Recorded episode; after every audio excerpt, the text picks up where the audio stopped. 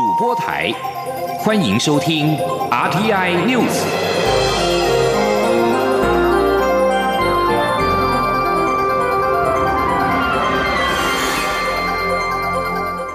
听众朋友您好，欢迎收听这节央广主播台提供给您的阿天 News，我是张顺祥。武汉肺炎引爆全球股灾，美股道琼指数步入到熊市之后，再跌两千三百五十二点，跌幅近百分之十，创一九八七年黑色星期一以来最糟表现。美国总统川普跟联准会即使喊话加行动，都难挡恐慌的卖压。欧洲股市也都出现两位数的跌幅，导致今天一早亚洲股市全面的溃败。日经二二五指数大跌超过一千七百点，最深跌幅达到百分之十点零六，创下三十年来纪录。日本央行因而宣布以买进国债的方式对股市紧急的注资，而韩股 c o s t a q 指数开盘下挫超过百分之八，立刻触动了熔断的机制，暂停交易。二十分钟恢复交易之后，跌幅仍然是超过百分之九。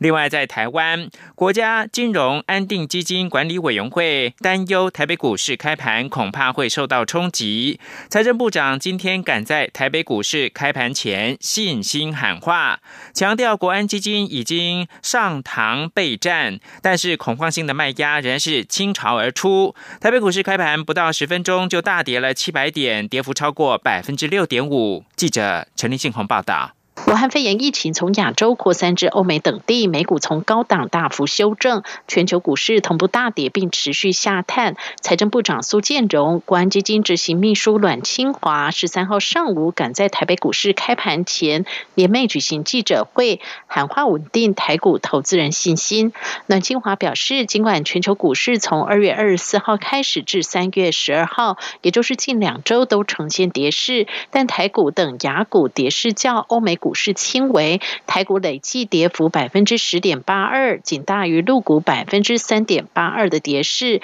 至于其他欧美股市跌幅较大，包括美股道琼、法国、德国以及英国股市，跌幅从百分之二七至百分之三十三不等。主要是因为雅股先前已反映疫情与欧美目前正面临疫情扩散，造成股市大跌不同，联动性也较低。财政部长苏建荣也信心喊话。强调台股本益比及直利率具吸引力，且台湾出口持续成长，转单及调整供应链效应逐渐显现。另外，台湾推动振兴经济政策，相关防疫措施也具有成效，呼吁投资人不要恐慌。他也强调，国安基金已经上堂，随时有进场的准备。苏建荣说：“作为国安基金啊，财政部作为国安基金。”管理委员会的幕僚单位，我们有责任啊，出来啊，这个呼应呼应国民同胞啊，对于呃股市的动荡，要有一个理性的看待啊。那我们国安基金呢，基本上随时处于备战的状态啊，随时处于备战的状态。那我也愿意再次强调，就是我们财经部会啊，随时对于整个金融链的发展。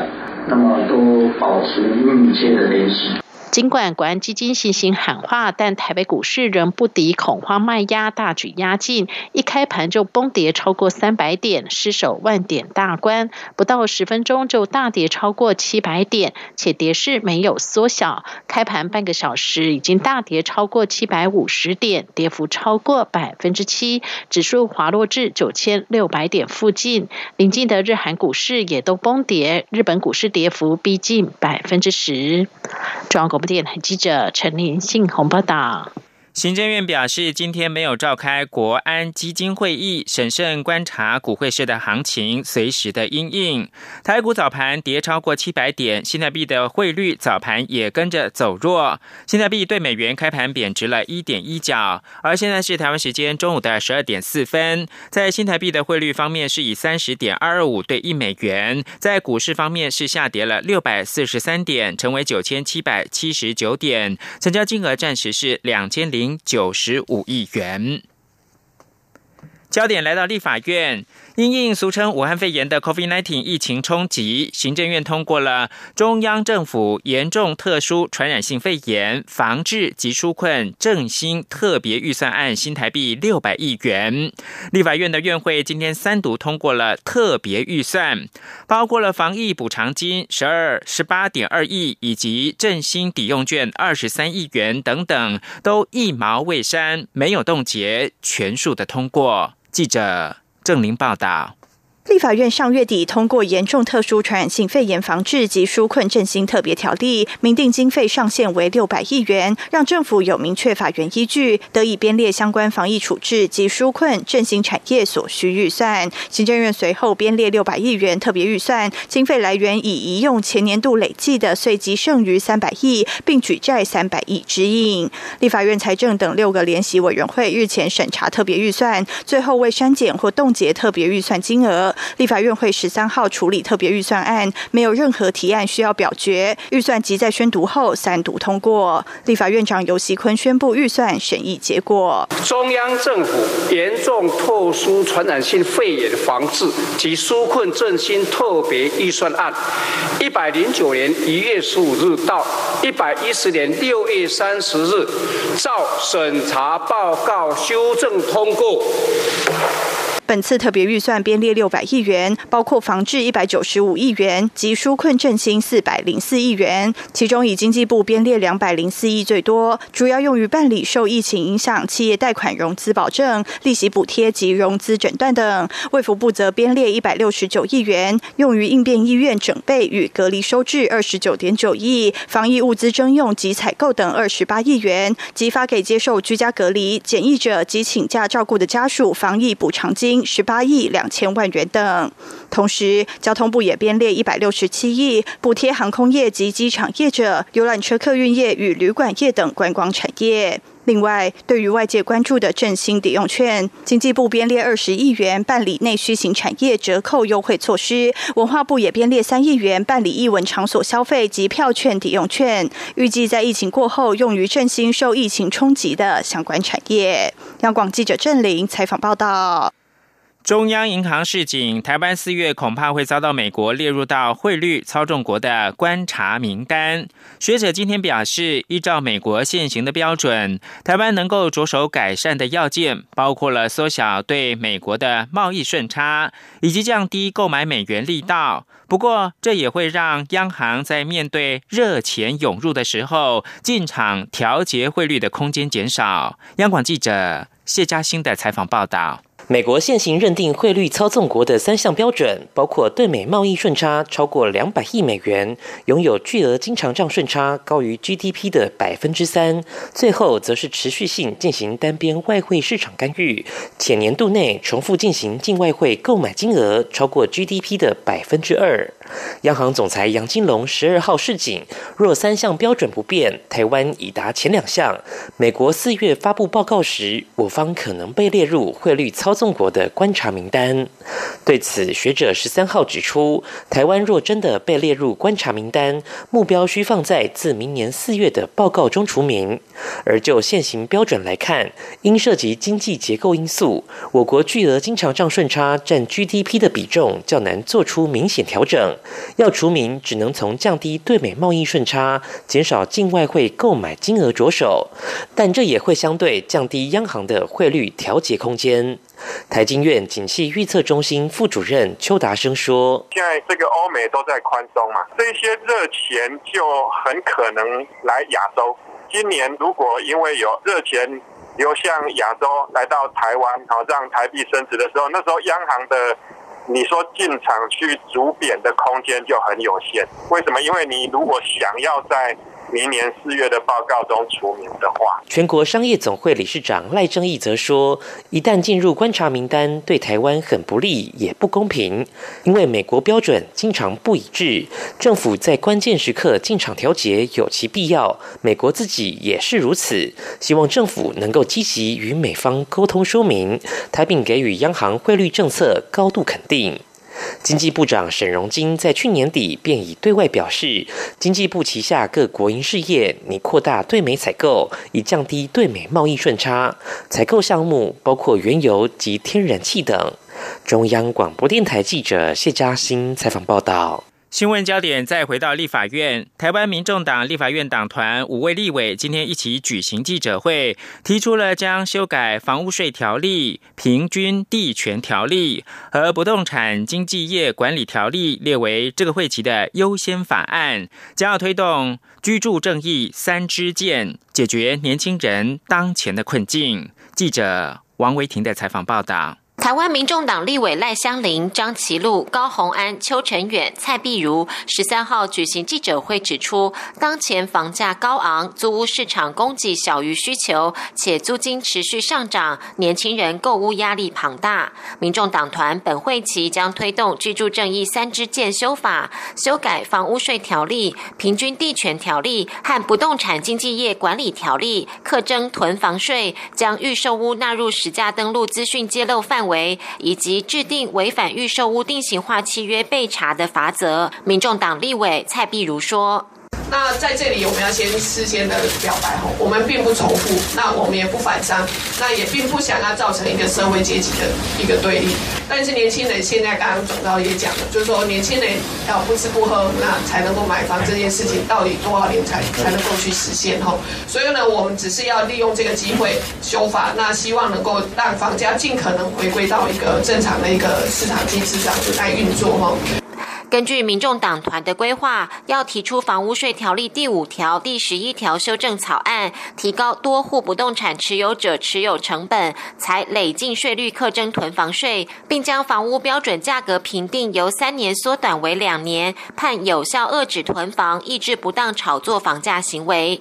修改平均地权条例第四十七条、第四十七条之三及第八十一条之二，实价登录资讯揭露到户，同时将预售屋纳入登录范围，判房市交易资讯彻底公开透明，以及修改不动产经纪业管理条例第二十四条之一、第二十九条及第四十条，增订违反预售屋定型化契约被查相关规定的罚则。中央广播电台记者王威婷采访报道。国际新闻关注的是武汉肺炎。加拿大总理杜鲁道妻子苏菲·杜鲁道武汉肺炎检验呈现阳性的反应。杜鲁道声明身体健康，没有任何的症状，将依照医生的建议计划隔离十四天，以作为预防的措施，但不会接受检测。另外，巴西总统波索纳洛十二号戴着口罩在社群媒体表示，他接受了冠状病毒的筛检，而结果预料要将在几个小时之内出炉，因为。新闻秘书沃恩加藤十二号确诊武汉肺炎。在这之前，他曾经随同波索纳洛访问美国的佛罗里达州，两个人都曾经跟美国总统川普来会面。对此，川普本人并不担心。白宫发出声明表示，川普几乎没有跟他们有互动，目前还没有检测的必要。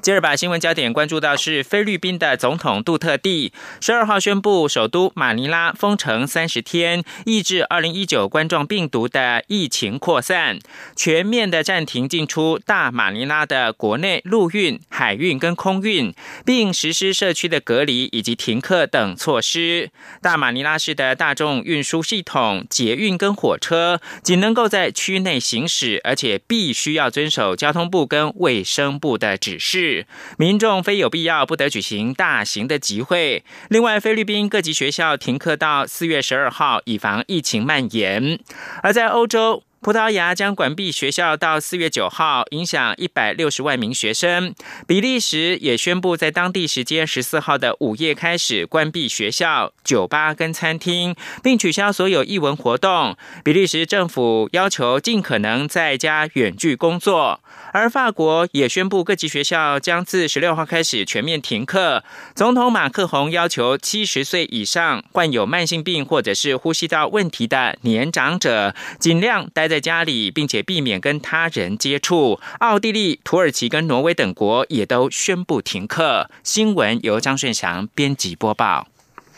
Hello，我是廖威廉。户外空气流通可以避免病毒飞沫的传染，再注意一些小的细节，就可以享受运动流汗的畅快哦。第一，运动时随身要携带干净的毛巾，流汗时避免双手碰触眼、口、鼻。第二，运动过后尽快用肥皂清洗双手。在户外聊天时，保持适当的距离哦。只要你有正确的防疫知识，适当的运动可以增强你的抵抗力。有政府，请安心。资讯由机关署提供。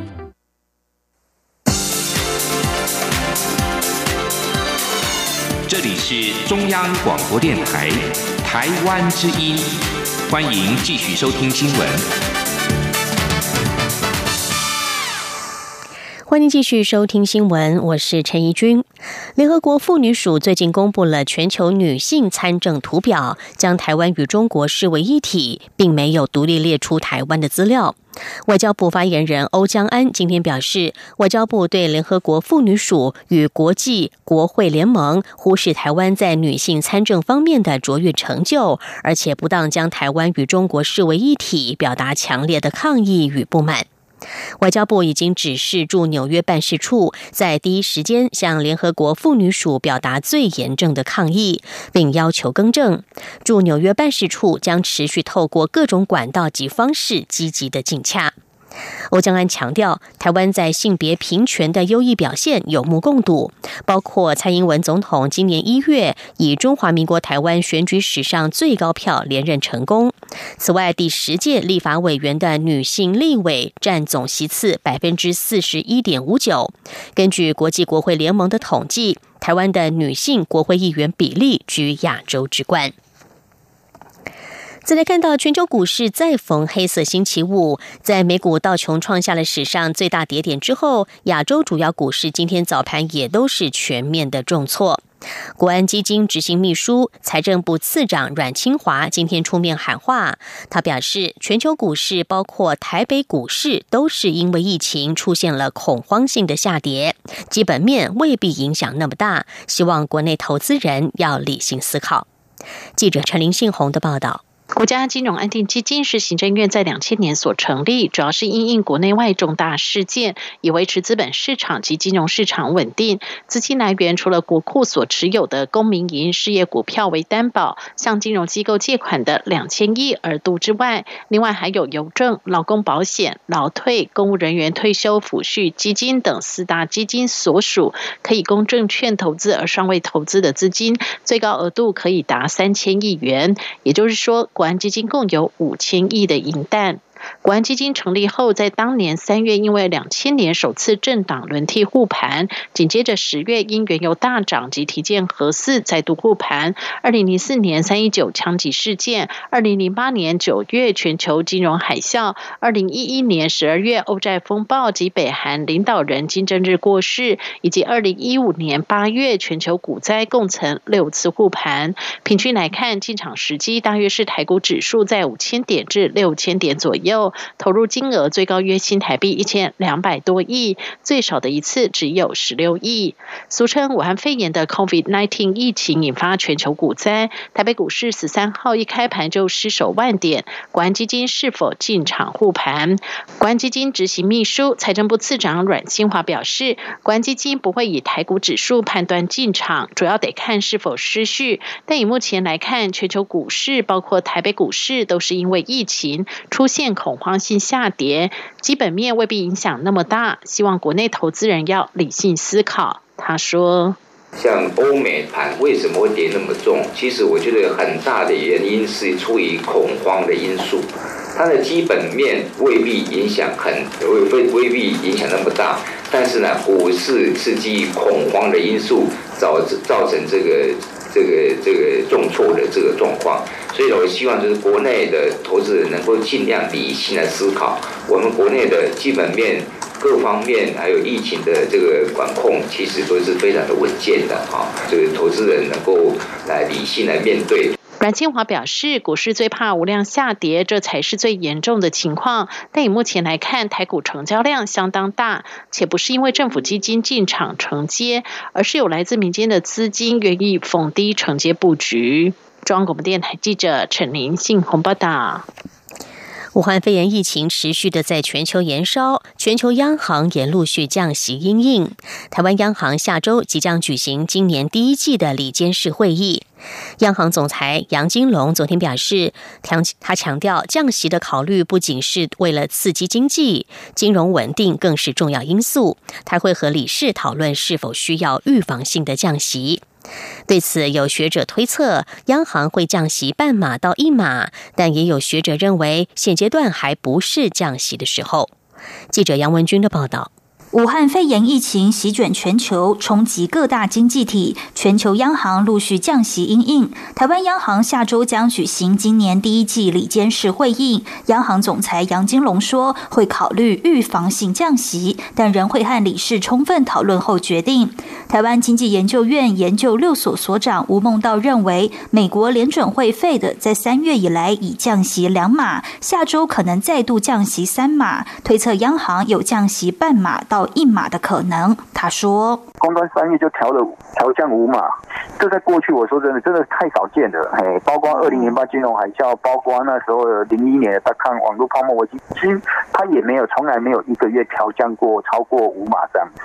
就所以我说他这个人在非常时期的时候，我觉得央行看到这样的动作，他说真的，所以我觉得他也许可能这时候就会调整一下他的过去的一些 pattern。不过，中央大学财经中心执行长吴大任认为，尽管疫情严峻，冲击观光运输业，但台湾目前控制得宜，制造业厂商营收没有掉下来，建议应该加强短期纾困措施，降息可能还不是时候。他说：“好，在短期，我觉得他不用。”不必去调整它的货币政策，好，但是到了到了嗯下个月或者下下个月，好，如果欧美那边的状况还是不好的话，诶，这个时候再来考虑降息可能会比较好。至于降息对经济是否有注意，吴大任认为降息能降低大家的债务负担，刺激投资，但台商已经开始回流投资，现在降息恐不会增加太多投资力道。吴孟道也指出，央行降息有降低民众恐慌心。理的作用属于提振信心的措施，对股市有激励作用，但对实体经济不会有太多注意。中央广播电台记者杨文军台北采访报道。除了股市与金融方面的危机，疫情持续的进展也可能会引发全球的缺药危机。一旦中国原料药供应商没有办法恢复生产，就会牵动下游的制药产业，造成全球的药品断链危机。对此，卫生福利部食品药物管理署表示，国内原料药都维持三到六个月的库存量，短期并没有缺药的问题。而为了使政府能够提早应应缺药危机，药师工会则是呼。呼吁社区药师应该每天回报存量，让政府能够适时的调度与协调生产。另外，考量国际疫情的长期变化，食药署也有盘点可能受到影响的原物料，鼓励业者找出替代性来源，加速审查业者原料药的相关申请，严拟补贴措施，鼓励业者降低原料药的取得成本等应变的措施。政治方面的消息，法官法新制预定七月起实施，人民可以直接请求法官或是检察官个案评鉴。届时，法官评鉴委员会及检察官评鉴委员会将扮演重要的角色。不过，民间司改会在今天召开记者会表示，要打造符合人民期待的评鉴委员会，必须配套修订妥善的子法。但是，司法院与法务部目前的子法修订动作却是在闭门造车。民间司改会呼吁新制上路前，应该修法保障专责人力，并且设计更为便民的措施。记者王兆坤的报道：法官法新制的重点之一是民众可请求个案评鉴，但民间司改会认为上路前的相关配套明显不足。首先是已公布的法官评鉴委员会组织规程、检察官评鉴委员会组织规程、纵理会务的执行秘书一职。司法院是指派编制内检任人员兼任，法务部也是由职员派兼。民间司改会质疑，如此重要职务由行政官僚兼任，而非专责人力，如何能专心投入会务经营？如何能独立抵抗权贵官说？不仅如此，由行政官僚兼任的做法，也与法官法应依法聘用专责人员的规定不符，因此。民间司改会呼吁立法院监督司法院与法务部修改上述组织规程，让评鉴委员会的执行秘书、书记官、调查专员、行政秘书都是专责人员，并授权评鉴委员会自行招募聘用。民间司改会董事长林永颂说：“法律规定是要专责哦，而且可以约聘哦。好，那这样的情况之下，你用行政官，通常比较官僚了，不是说不行政官不好，但有时候要那么亲民便民，不是那么好。其次是一般人民请求个案评鉴时要提出书状，民间司改会认为这会变成一个困难的程序门槛，尤其是对无法负担律师费用的民众，所以建议评鉴委员会必须提供或设计适当的便民措施。”降低人民请求评鉴的门槛，还有就是评鉴委员会的成员，新制增加了学者与社会公正人士的人数，但民间司改会指出，如果没有规定非法律人的比例，将无法确保成员背景的开放多元，也无法反映法律思维以外的观点。民间司改会强调，新制实施之前，司法院与法务部必须完成相关执法修正。呼吁立委为此举行公听会，共同商讨对策，打造亲民、便民、有效能的法官与检察官评鉴委员会。中央广播电台记者王兆坤台北采访报道。全国的检察长人事异动，一共有十七名的新任检察长在今天宣誓就职。法务部长蔡清祥在交接及宣誓典礼中勉励所有新任检察长，要打造有理念与热情的检察团，要能掌握时间点解决社会乱象，要以检察业务为核心工作，并调整心态，立足基层。蔡清祥也特别强调防疫工作的重要，不要让法务部及所属机关成为防疫的缺口。记者欧阳梦平的报道。法务部十三号上午举行高阶主管及所属检察机关首长联合交接及宣誓典礼，共有包括台湾高检署检察长邢泰昭在内十七名新任检察长宣誓就职。受到武汉肺炎疫情影响，法务部缩小典礼规模，只有卸任及新任的检察长，还有法务部一级主管、司法院高层等出席，座位也采梅花座错开，并首次没有家属观礼。法务部长蔡清祥在监交后致辞，并提出四点勉励所有检察长。首先就是要打造有理念与热情的检察团队。他特地以口罩国家队、健保药局等不计较获利、不计较加班费或便当费为例，期许检察长上任后也能够带起各地检署的热情。蔡清祥也希望检察长们能够掌握时间点，及时介入解决社会乱象。他指出。这次面对疫情，检察官积极查处各项违反防疫规范案件，赢得人民的肯定与信赖。如果时间拖久了，迟来的正义只会累积民怨，也会造成复杂及混乱。他说：“检察长有责任、有义务，要教导检察官啦，如何做好一个现代的检察官。现代的检察官不是只有被动的受理刑事案件的侦查而已。”而是主动的参与社会的啊一些纷争跟混乱，来避免人家对社会对司法的误解。蔡清祥并期许各地检察长坚守岗位，要把检察业务当作唯一最重要的核心业务。最后是要调整心态，与基层检察官站在一起，协助他们解决困难与办案瓶颈，不要高高在上。同时，也要勇于纠正错误，不能等到出现了严重后果才处分。若是如此，检察长也难辞其咎。蔡清祥并再次强调，各地检署已经成立防疫处理小组，就是要快速反映社会对于检察官的期待，要勇于认识、积极投入，将目前最急迫的工作做好，不要让法务部及所属机关成为防疫的缺口。中央广播电台记者欧阳梦平在台北采访报道。外电消息：加拿大议员国家安全和情报委员会在十二号警告，中国和俄罗斯正在扩大秘密而且胁迫的举措，来影响政治人物、学生和媒体，威胁加拿大的国家安全和民主。加拿大议员国家安全和情报委员会在年度报告当中警告，威胁是真实的，即使经常不为人知。报告特别将中国和俄罗斯列为主要造成问题的国家。报告中表示，中俄两国的活动威胁加拿大民主基本的建构元件。报告指出，干预针对的对象包含了加国的民选官员及其幕僚、学生会，以及在加拿大的数百间媒体单位。他们使用英语或法语以外的其他语言来发布或传播讯息。